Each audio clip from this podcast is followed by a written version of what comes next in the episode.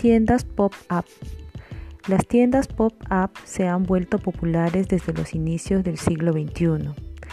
Empezaron como una herramienta de marketing para reforzar la idea de la marca, fuera del entorno comercial tradicional.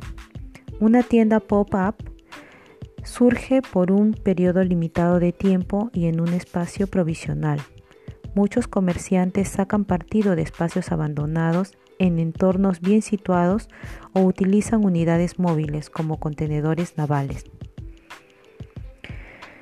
Gucci puso en marcha una pop-up que únicamente vendía calzado deportivo en una tienda en desuso de Covent Garden en Londres.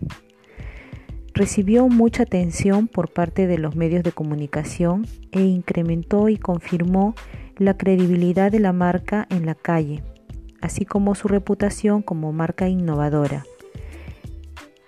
En 2011, Robert Wade, un hombre de negocios, abrió Box Park en Shoreditch, un lugar de moda al este de Londres.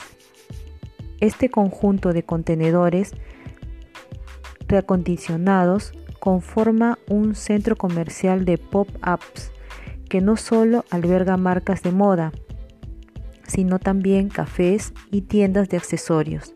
La idea se basó en mantener los valores de la comunidad vibrante y multicultural de Shoreditch. Una mañana al despertarse, la población de Buenos Aires descubrió una enorme caja de zapatos Adidas en el centro de la ciudad con la tapa a media abrir.